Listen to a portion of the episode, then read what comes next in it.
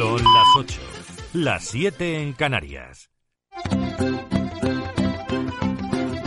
Campo Base con Fede Acaso en Plus Radio.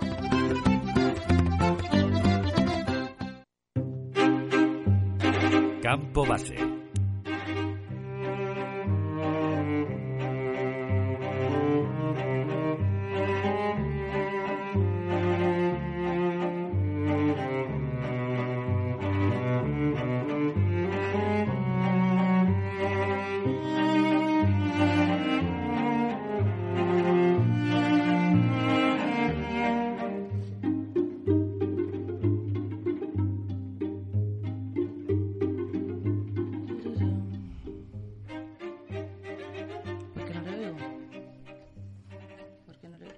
4 de marzo de 2020. Emitimos, ya lo sabéis, en el 107.5 de frecuencia modulada para el Casar y cercanías, en el 108.0 para la Comunidad de Madrid, para el 107.1 para el sureste de Madrid y en el 95.7 para Zaragoza y también en plusradio.es. Hola Iria, buenas noches. ¿Qué tal? Muy buenas tardes, noches. Hola Guillermo. Hola. Bueno, ya sabéis, y esto es una gran novedad en el programa, que este programa lo estamos retransmitiendo en directo desde el Salón del Automóvil de Ginebra. Pero como resulta que la Feria de Ginebra se ha suspendido por causa del coronavirus, el programa lo hacemos, como todos los miércoles, Desde los estudios centrales de Plus, Radio, El Casar. Empezamos.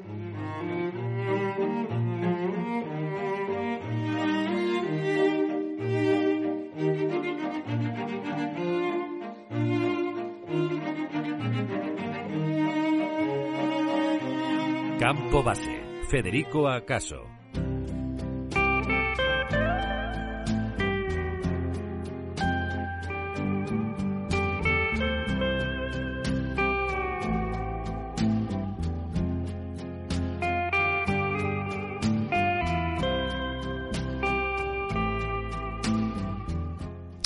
Acabo de comenzar a leer un, un libro. Se llama La España vacía de Sergio del Molino, editorial Turner. Eh, lo he comenzado porque leí otro libro de él, Lugares fuera de sitio, curiosamente posterior en cuanto a su redacción, que me pareció excepcionalmente interesante y por eso lo recomiendo. Eh, trata de lugares extraños como Andorra, Gibraltar, Ceuta, Melilla, lugares singulares en España porque hubo acontecimientos históricos que los cambiaron para siempre. El que empieza ahora, La España vacía, nos habla de la España rural que se ha quedado despoblada por la emigración constante a las ciudades. Mantiene el autor que la historia del mundo es la historia de las ciudades. Hay un dicho, y él lo cita, portugués, que dice, Portugal es Lisboa, el resto es paisaje. La civilización comenzó en Grecia con las cívitas y prosiguió con los romanos que expandieron su ciudad por todo el mundo conocido. América fue conquistada por Castilla. Pero emplea Sergio del Molino un término que me ha llamado la atención. Se llama, y no te quiero quitar eh, tu sección, Iria, heterofobia, que es el miedo a lo diferente. Ellos o nosotros, tomando a ellos como una constante amenaza. Y mantiene el autor que la evolución lo ha sido a través del concepto tribu, es decir, nosotros, y lo hemos pagado bien caro con continuas guerras, muertes, matanzas. Antes era fácil, los nuestros éramos los de siempre, los del pueblo, los que éramos iguales. Ellos, los de fuera, si no coincidían, eran los enemigos. Pero ahora con la globalización y el traslado a las grandes ciudades, ¿quiénes somos nosotros? ¿Los compañeros de trabajo? ¿Los de la misma edad? ¿Los hinchas del Atleti o del Madrid? ¿Los de mi propio sexo? ¿Los de mi clase obrera?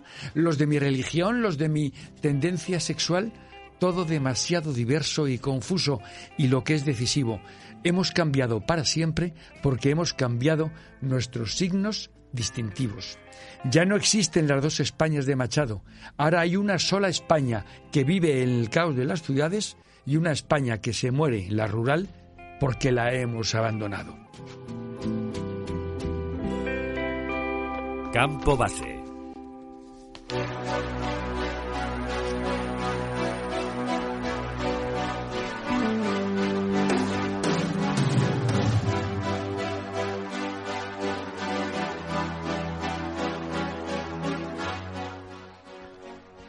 El 17 de noviembre de 1999, el cadáver de Enrique Urquijo apareció abandonado en un portal de Malasaña. Tenía 39 años y desde hacía dos días estaba en paradero desconocido. Ya hicimos hace mucho tiempo, y creo que fue el primero o el segundo de los programas, eh, un programa sobre los secretos. Y eh, no veía yo la manera, pasados ya los tres o dos o tres años, de volver a hablar de este grupo que para mí es referencia y me ha acompañado en, mi adolescencia, en mi juventud y en mi madurez. Y la excusa ha sido fácil. Eh, Enrique Urquijo, aparte del grupo de los secretos, fundó otro grupo, se llamaba Enrique Urquijo y los problemas. Y sobre ese grupo y sobre Enrique y sobre los secretos vamos a hablar un poco hoy. Y como sus canciones son cortitas, vamos a poner tres en vez de dos canciones. Y vamos a empezar por una que compuso el mismo que la tocaban los secretos y que aquí la toca Enrique Urquijo con los problemas. Hoy no.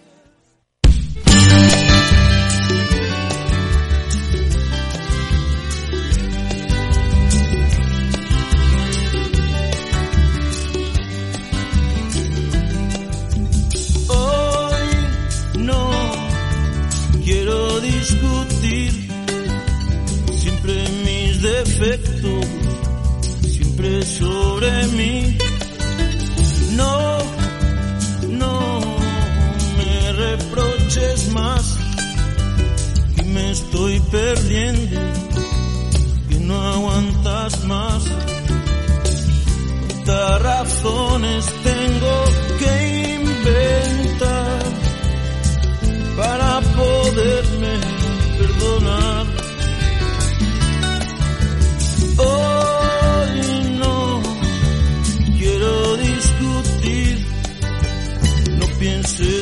name.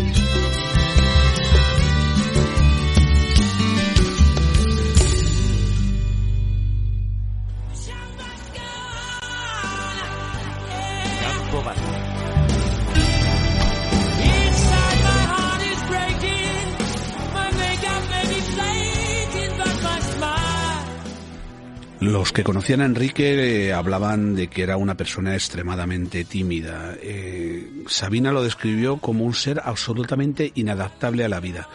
No es que Enrique Urquijo fuese drogadicto y eso le llevase a morir, es que era depresivo y eso le llevó a drogarse. Y si no hubiera acabado muerto por sobredosis, probablemente habría acabado suicidándose o cualquier cosa. No habría acabado bien porque su vida era una melancolía y una tristeza constante. Y eso se refleja en sus canciones. Y eso es un poco el motivo por el que se alejó del Star System que había con los secretos y decidió hacer un grupito mucho más íntimo, mucho más reducido, más acústico. Como habéis visto esta versión de Hoy No, que también la tienen los secretos bastante más eh, musicada y con guitarras eléctricas, esta es muy íntima y las canciones que vamos a ir después, que son versiones de otros grupos, también eh, se rodeó de grandes músicos, entre ellos Ramón Arroyo de los Secretos y sobre todo Begoña Larrañaga, que con el acordeón y el piano y la marimba dan un toque casi étnico a muchas de, de las versiones. Enrique Urquijo y los Problemas solo sacaron dos discos, pero fueron dos discos íntimos y maravillosos. Escuchamos una versión que hicieron del, del tema Hospital, que es de, de Berlanga, de Carlos Berlanga y de Nacho Canut, que son los fundadores y miembros de Alaska y Dinarama y de Alaska y los Pegamoides. eh, que conoceréis todos, pero aquí tocada de una manera mm, con una sensibilidad especial. Hospital.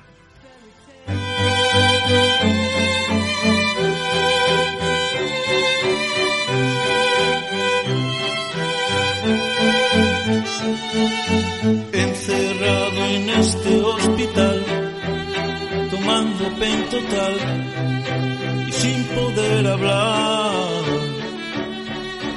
Entre tubos de goteo estoy viendo televisión. Ahí viene Solivón. Dicen que tendré que resistir pero yo quiero salir de aquí.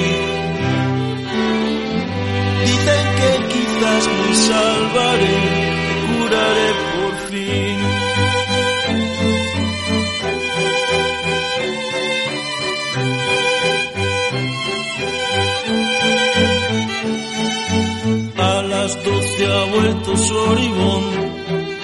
Trayendo otra inyección acabará conmigo. Tengo miedo de la reacción, mi pulso va peor, voy perdiendo el sentido. Dicen que tendré que resistir, pero yo quiero salir de aquí. Dicen que quizás me salvaré, me curaré por fin.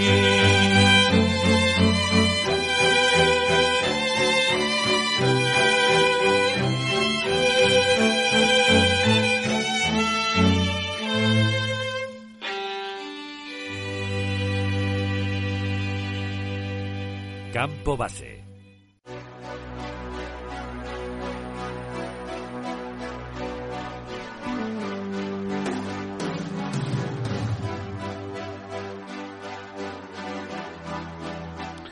Qué bien y qué recogidito suena este hospital de Alaska y Dinarama eh, en las voces de Enrique Urquijo y los, y los Qué voz, ¿no? ¿eh? Tan, tan triste, voz, es, es tremenda. Y además que los discos suyos pues siempre se llamaban Adiós Tristeza, Perdona la Tristeza.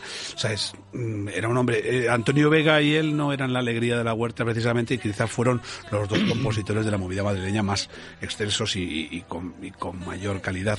Eh, Enrique Urquijo se fue diluyendo en depresiones, en drogas, eh, en- entre hospitales, entre clínicas de rehabilitación. El día que murió acababa de salir eh, de una clínica de desintoxicación y se había escapado de la clínica de desintoxicación y a los dos días, y a los dos días murió. Eh, vamos a escuchar la última canción que para mí me parece una joya. Primero por cómo es la canción, que la compuso Juan, Juan Antonio Jiménez, y eh, la letra es una preciosidad que te dice cuando te hablen de amor y de ilusiones y te ofrezcan un sol y un cielo entero, si te acuerdas de mí, no me menciones. Mundo raro, Enrique Urquijo. Descansa en paz allá donde te estés. hablen de amor y de ilusiones y te ofrezcan un sol y un cielo entero. Si te acuerdas de mí, no me menciones porque vas a sentir amor del bueno. Y si quieren saber de tu pasado, es preciso decir una mentira. Di que vienes de allá, de un mundo raro, que no entiendes de amor que no sabes llorar y que nunca amado. Porque yo a dónde iré, hablaré de tu amor como un sueño dorado. Y olvidando el rencor, no diré que tu adiós me volvió desgraciado. Si quieren saber de mi pasado, es preciso decir otra mentira. Les diré que llegué de un mundo raro, que no sé del dolor triunfa en el amor y que nunca he llorado.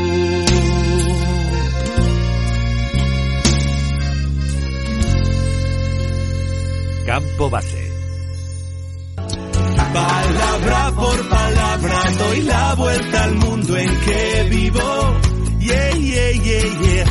Te miento es porque te quiero decir la verdad. En la vida real tú lo sabes, siempre gana el coyote al correr caminos. Con el mundo al revés, quizás hoy haya paz en.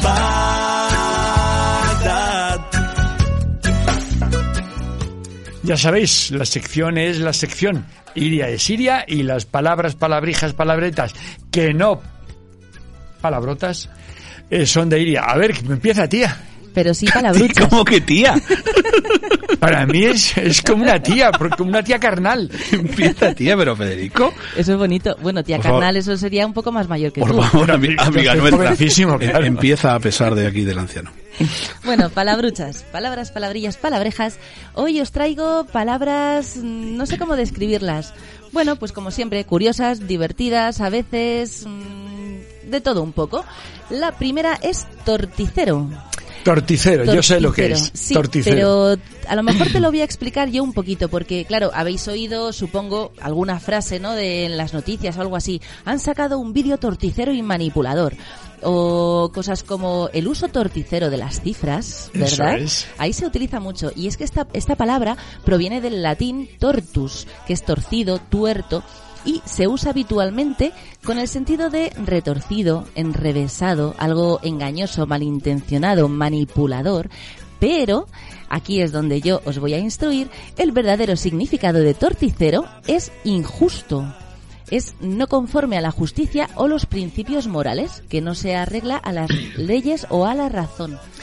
Y Yo el verdadero, verdadero significado yo he encontrado que es Yo lo conocía por deformación profesional. Esto Claro. es una demanda torticera.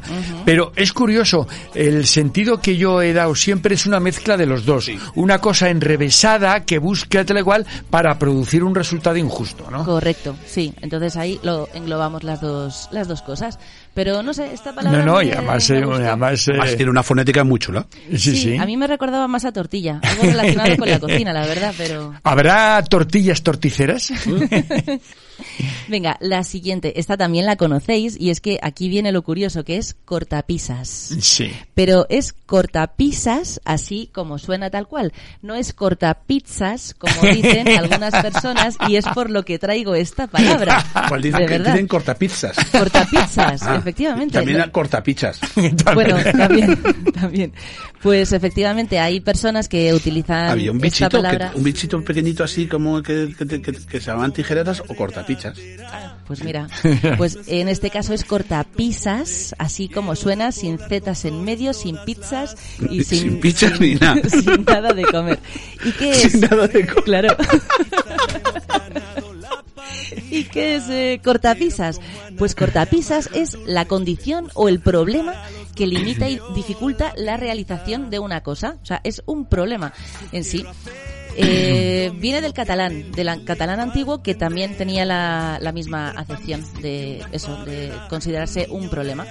Por ejemplo, estamos hablando de algo, yo te quiero convencer de alguna cosa y eres facilón, me dices a todo que sí y digo, se dejó convencer sin cortapisas, sin ningún Eso tipo es. de dificultad, sin San- condiciones, sin trabas. San Luis Sánchez Polac eh, decía una, una frase, ¿esto no es óbice valladar o cortapisa?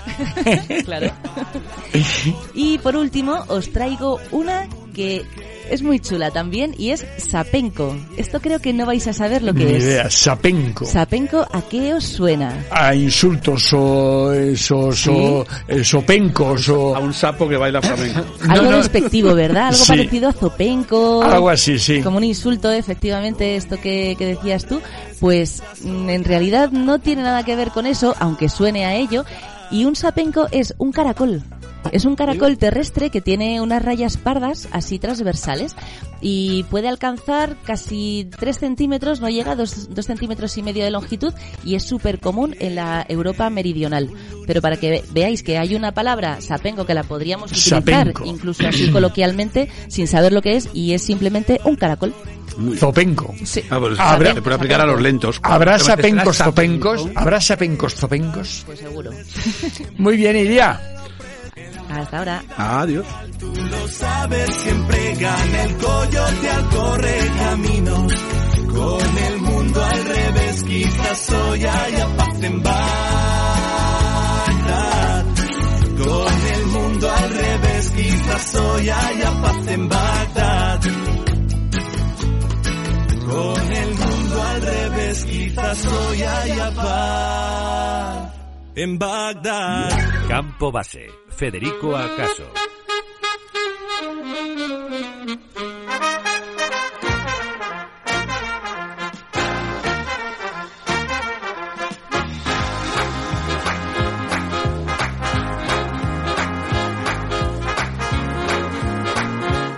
Todos los deportes menos fútbol. Y hoy traemos a un sujeto que, eh, que bueno, que, que mucha gente lo conoce exclusivamente porque la pista central De- Melbourne, donde se juega el, eh, el abierto de Australia, se llama el Rod Laver Arena. Nadie sabe, ya no se acuerdan de Rod Eh, Laver. Está en muchos, en muchas entregas de premios, como es todavía está vivo, que lo decimos. Tiene 81 años. Ya está vivo y bastante bien por lo que se le ve. Eh, en muchas entregas de premios está, está cuando le entregan premios a Nadal y a Djokovic, pues siempre está. De hecho, el último Roland Garros, en la, la copa que recibió Rafa Nadal, la recibió de manos de un hombre pequeñajo, rubiajo, medio calvo, de aspecto extraño, pues nada más y nada menos que era Rod Laver. Rod Laver nació en el año 38 en Queensland, en Australia. Eh, dejó los estudios porque desde un, ser un crío empezó con unos dotes excepcionales para el tenis y en efecto eh, ganó el campeonato de Australia, el campeonato USA y además lo hizo en una era ya moderna del tenis. No me refiero a la, eh, al tenis que hubo antes de la Segunda Guerra Mundial, que es la prehistoria del tenis. No, lo hizo ya en una época moderna. Y lo hizo además en un mundo en el que la competición era excepcionalmente alta. En recuerdo nombres, claro, hoy desconocidos, Pancho González, Ken Roswell, Tony Roach, Roy Emerson, bueno, figuras absolutamente legendarias, Arthur Ashe. Lo que ocurre que eh, a Rod Laver le, le pilló una época que fue trascendental en el tenis del mundo. Antes los, eh, los jugadores eran amateur no podían cobrar dinero, únicamente dietas, viajes, mm, lo que queráis, pero no podía cobrar. Había, a, una separa- había profesionales, pero una separación muy grande. El mundo realmente competitivo era de los voy a contar una anécdota. En los Juegos Olímpicos, creo que de Montreal, eh, que fueron en el año 76, es decir, algo, algo bastante reciente, ganó los 110 vallas un francés, Jules Drut. Después de la carrera, eh, bajo los flashes de todos los fotógrafos, se quitó las zapatillas, por cierto, Adidas, y se las colgó en el cuello.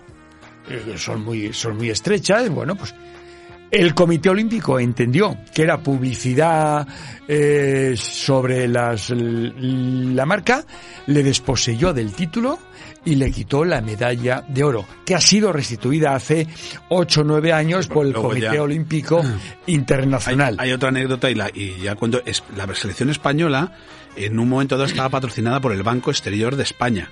Y entonces eh, se presentó a los Juegos Olímpicos y le dijeron que no podía ir con el logotipo de Banco Exterior de España, que era una B y una E y tal.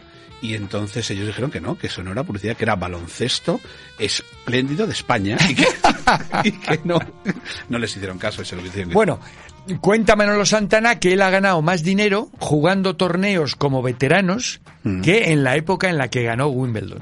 Bueno, eh, hubo un momento en el que Rod Laver lo había ganado todo.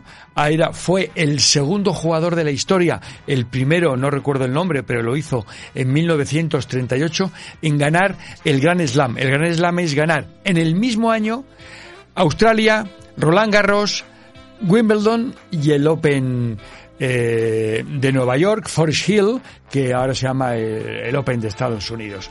Eh, Midus, ¿no? eh, nadie lo ha vuelto a hacer, por cierto, y se pasó al profesionalismo.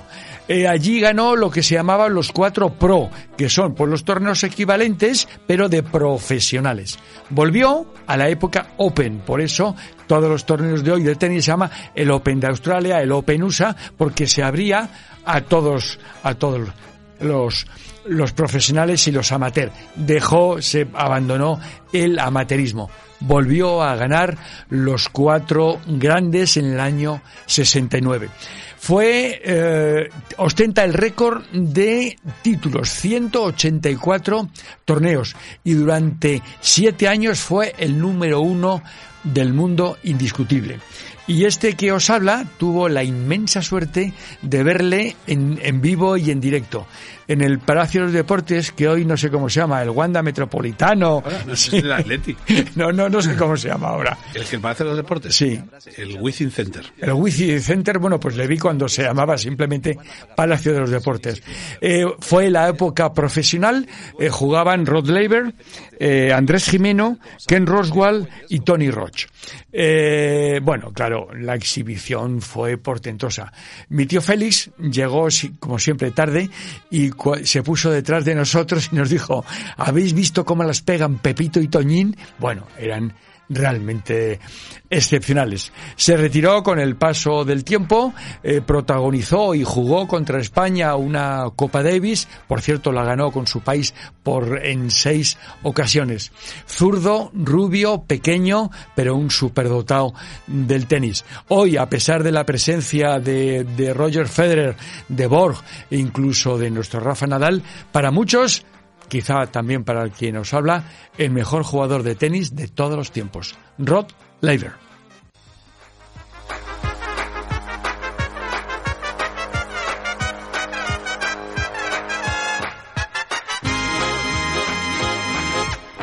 Campo Base.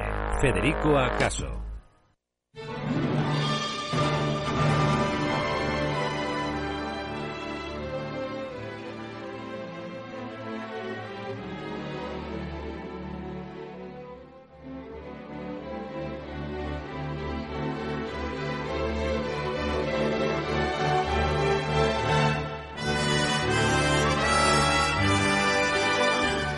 Esta canción, que muchos la conocéis, se llama I Left My Heart in San Francisco. Dejé mi corazón en San Francisco. Fue compuesta en el año 53 en Brooklyn por eh, George Corey y la letra fue de Douglas Cross. Viene a decir aproximadamente el encantador París me parece de alguna manera triste y gris. La gloria que tuvo alguna vez Roma es cosa del pasado. He estado en Manhattan absolutamente solo. Vuelvo a casa. Dejé mi corazón en San Francisco. Arriba en la colina me llama en los vehículos que se pierden en las estrellas. Y hoy traigo la versión del cantante que más la ha popularizado. Un hombre que eh, junto a Frank Sinatra y Dean Martin posiblemente hayan sido el trío de cantantes. Eh, Canta Tony Bennett. en mi, eh, mi relación esto personal, desde luego pongo el último de los tres a Frank Sinatra. Nada más y nada menos. Porque Dean Martin me enamora, pero Tony Bennett es excepcional. Vamos a escuchar a Tony Bennett en una grabación pública y cantando I Left My Heart in San Francisco.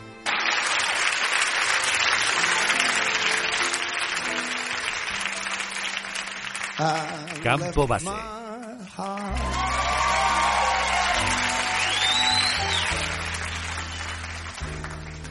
San Francisco.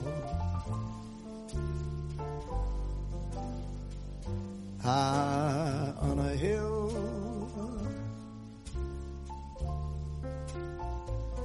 It calls to me.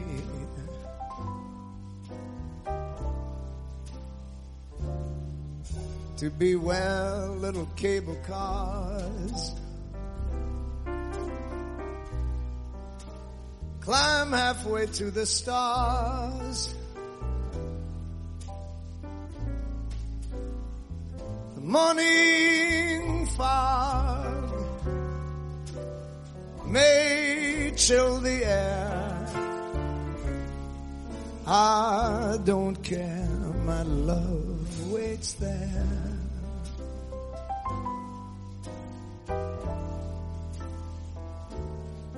San Francisco.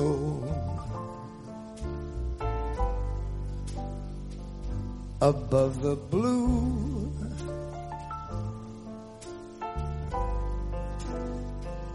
And windy sea.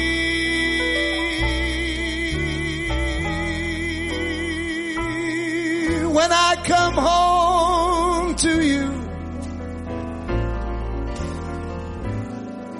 San Francisco. Your golden sun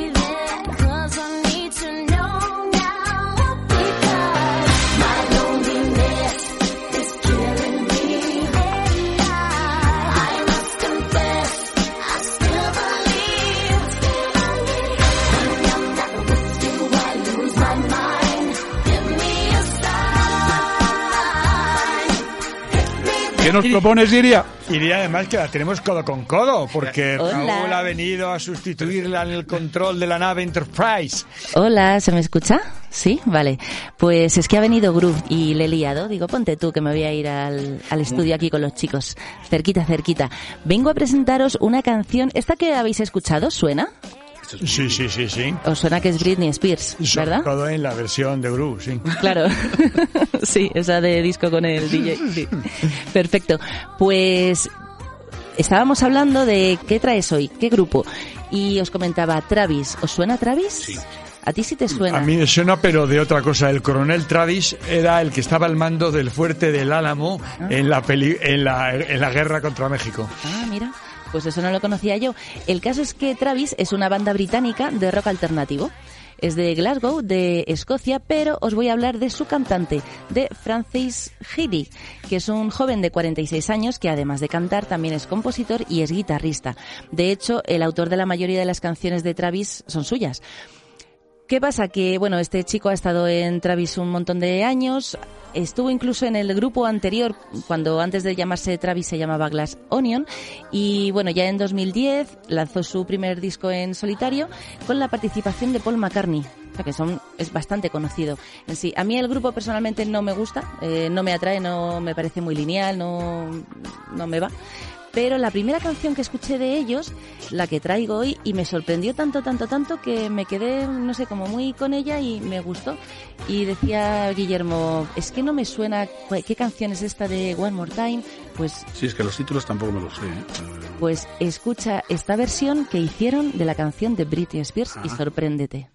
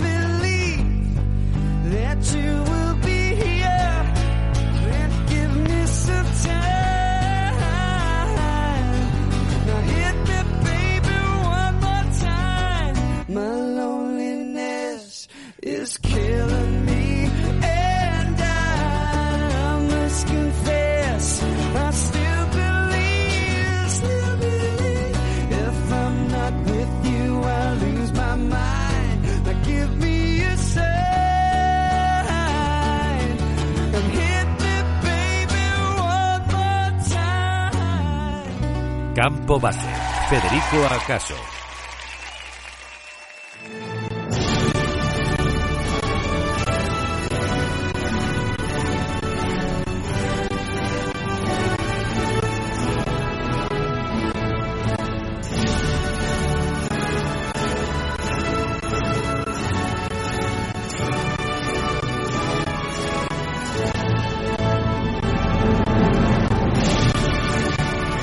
Hola, después de esta nefasta de esta nefasta sintonía, me propongo... Dicen que soy mal.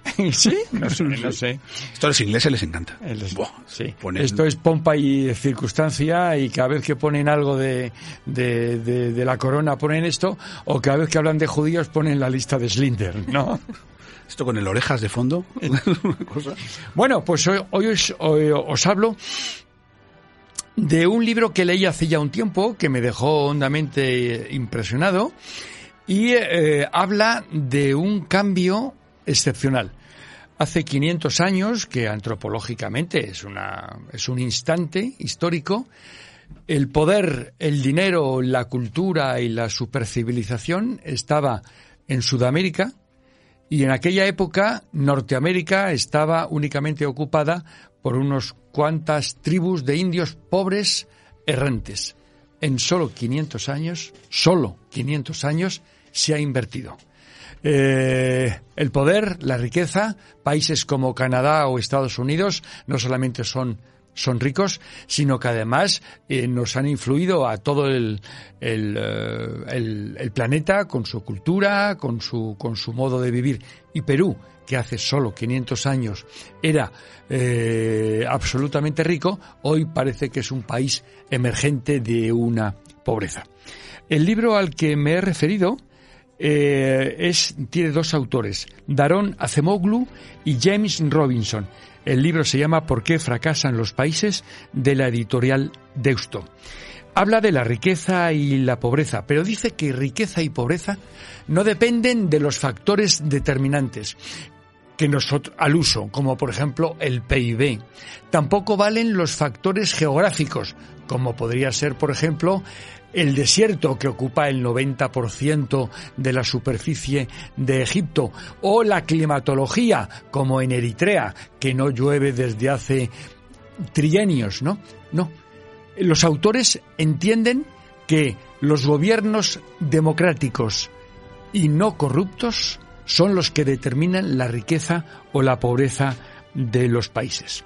Y nos ponían un ejemplo que creo absolutamente esclarecedor. ¿Qué pasó en Sudamérica y en Norteamérica cuando fueron conquistados por españoles o británicos respectivamente? Cuando llegaron los españoles a Sudamérica, encontraron enseguida esclavos, oro, plata, riqueza y pudimos llevar allí no solamente nuestra cultura, nuestra religión, nuestro idioma, sino que además construimos ciudades y permitió a España convertirse en una primera potencia mundial.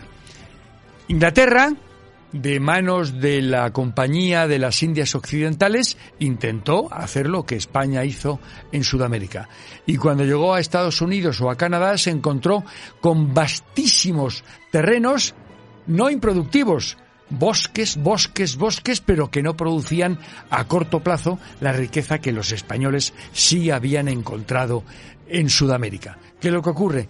Abandonaron el, el proyecto y dejaron colonias muy pequeñas a su albur, pero dejaron que se autogobernasen ellos con independencia de la corona, basados en criterios estrictamente democráticos. Pues bien, esas pequeñas colonias fueron el germen de un sistema democrático que, por cierto, el de Estados Unidos es el único sistema político que no ha cambiado desde el origen hasta hoy.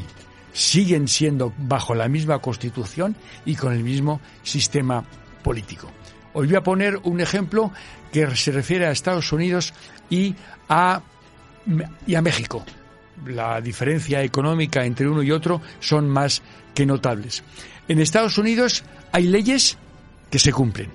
Por ejemplo, Bill Gates, el todopoderoso Bill Gates, el de Microsoft, incumplió una norma federal de quebranto del monopolio. La ley antimonopolio.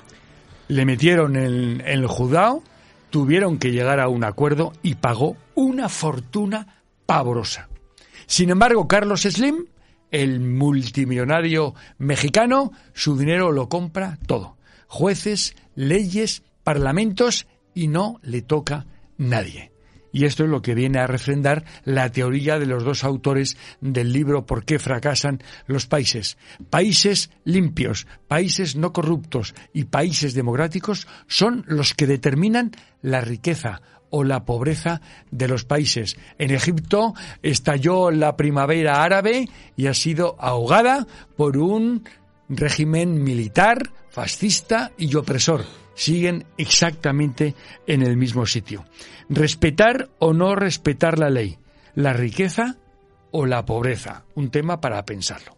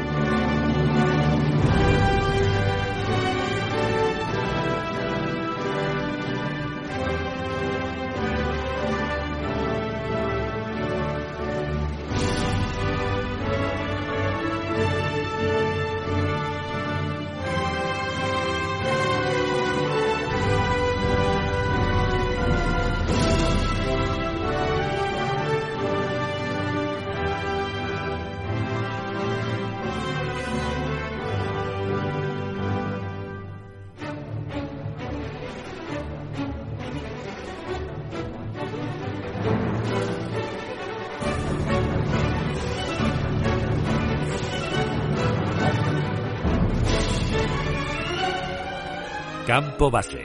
Federico Acaso. Hello, darkness, my old friend. I've come to talk with you again. Because a vision softly creeping left its seeds while I was sleeping. And the vision that was planted in my brain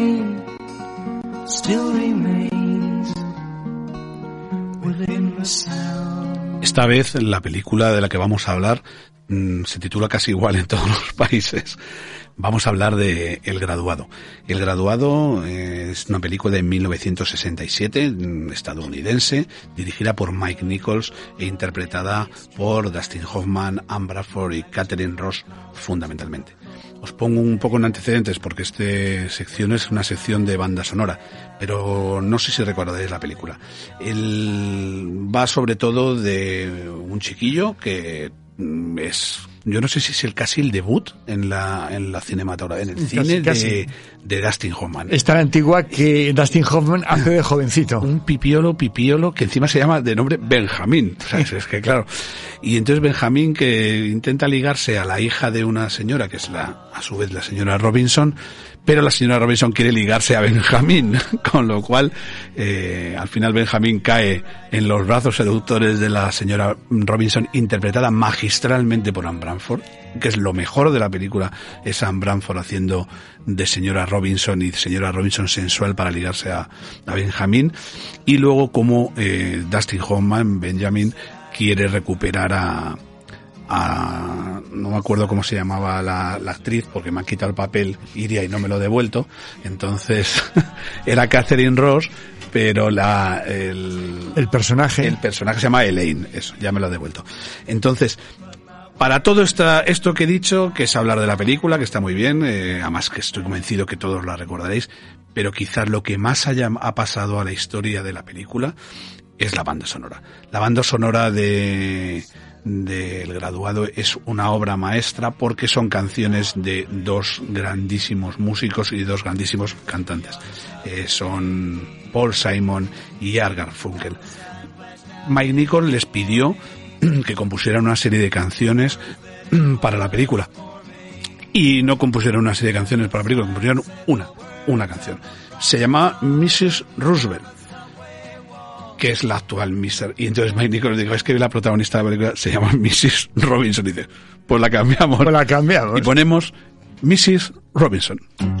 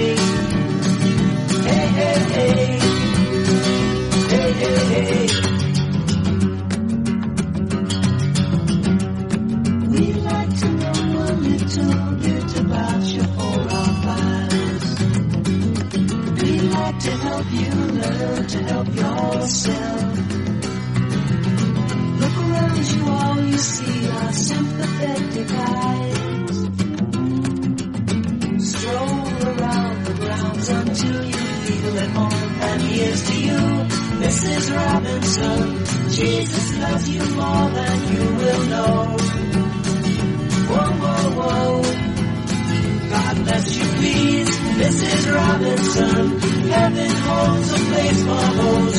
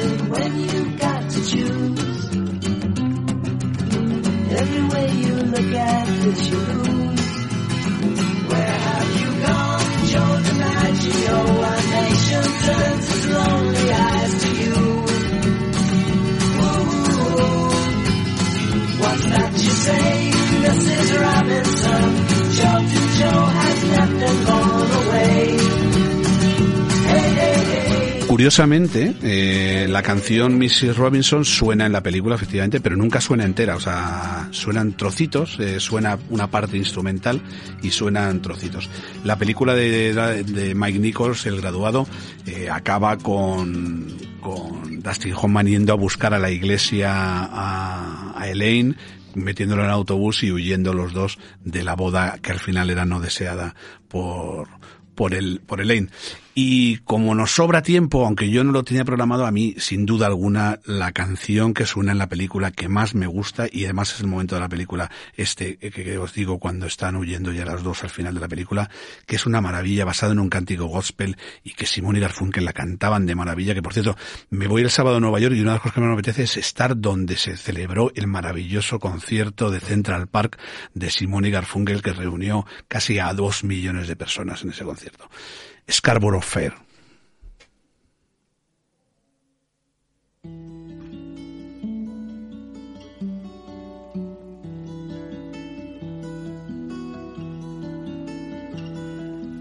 Are you going to Scarborough Fair? Parsley, sage, rosemary,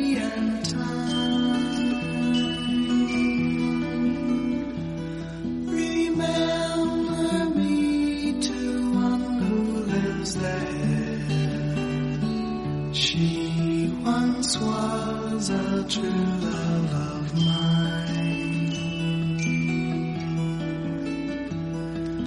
Tell her to make me a camel shirt, a deep forest green, parsley, sage,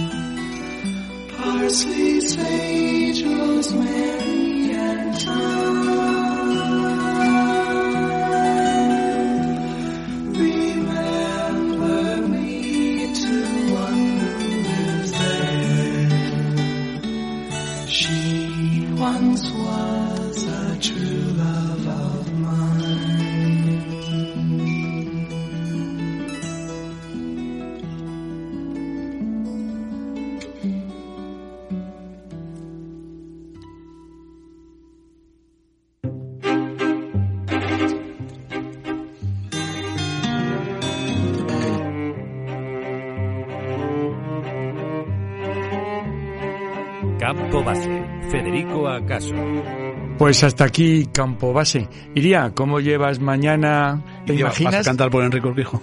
No voy a cantar por Enrique Urquijo, aunque alguien os haya chivado que lo imito muy bien, y es cierto. Pero, que- pero quedas emplazada a otro programa. Bueno, lo pienso, ¿te imaginas? Pero, correcto, en Te Imaginas mañana a partir de las 9, ¿sabéis a quién tenemos de invitada? ¿Quién? A una autoridad, un personaje público, ¿La autoridad competente? local, desde luego, femenina, y es la alcaldesa Bueno. de El Casar, de aquí de nuestro Todos pueblo. somos contingentes, pero tú eres necesaria. Eso es. Pero os voy a decir una cosa, no viene en modo político, viene en modo persona. ¿Sabes? Hablar de ella, de sus cosas, de, de, de cómo compagina la vida pública con la vida familiar, cómo ha sido ese cambio. O sea, vamos a conocerla como persona, no vamos a entrar en política, ya os lo aviso. ¿eh? Un personaje histórico, la primera alcaldesa desde 1931. Desde la República, no sé, una cosa, algo me han, me han comentado por ahí. Casi un siglo sin alcaldesas. Sí, fíjate, por cierto, un saludo a nuestro compañero Sergio Beliz, por si creo que nos está escuchando. Hola, Sergio. Hola. Hola, Sergio. Qué chiquitín, eh, qué rico, ¿verdad? Y a Eduardo Torres también, que creo que nos está escuchando. Sí, es Bueno. que nos ha chivado lo de que cantas por Enrique Urquijo. Oye, Raúl, ¿y para el viernes en Nos Patina qué va a haber? Calvos. Calvos, calvos, un montón de calvos, sí, sí, sí, sí. Yo no, yo me, yo me pienso ir a Turquía mañana, o sea que... Guille, ¿y tu plan es? En mi plan me voy a Nueva York el sábado. Oye, te voy a hacer un encargo. Hombre, claro. Quiero un imán bonito. Vale, ya Tú, lo llevan normal. Una para Susana, mi nutricionista, y otro para ti. Ah, correcto, efectivamente, que a ella también le gustan. Pero un imán así, recién sacado de la mezquita. Se dicen magnetos. Ah, vale. Un electroimán de esos que... Ah, acabáramos. Pensaba que hablabas del cura. Para poder mover la nevera, que pesa mucho últimamente. Bueno, Que nos vamos, ¿no? ¿No- ¿Nos teníamos que haber ido ya o no? Ya se nos termina el rollo para, para llegar a, a las, a las horarias. Sed buenos. O sea que hasta el próximo miércoles, Campo Base, fue un placer estar en esta casa común, la radio, nuestra radio.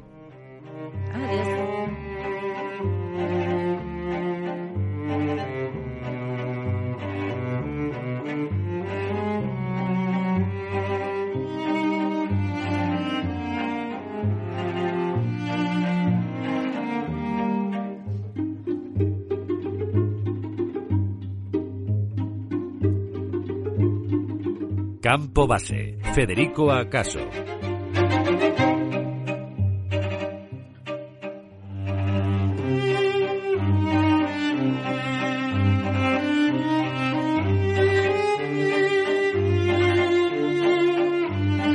Estás escuchando Plus Radio. La radio en positivo.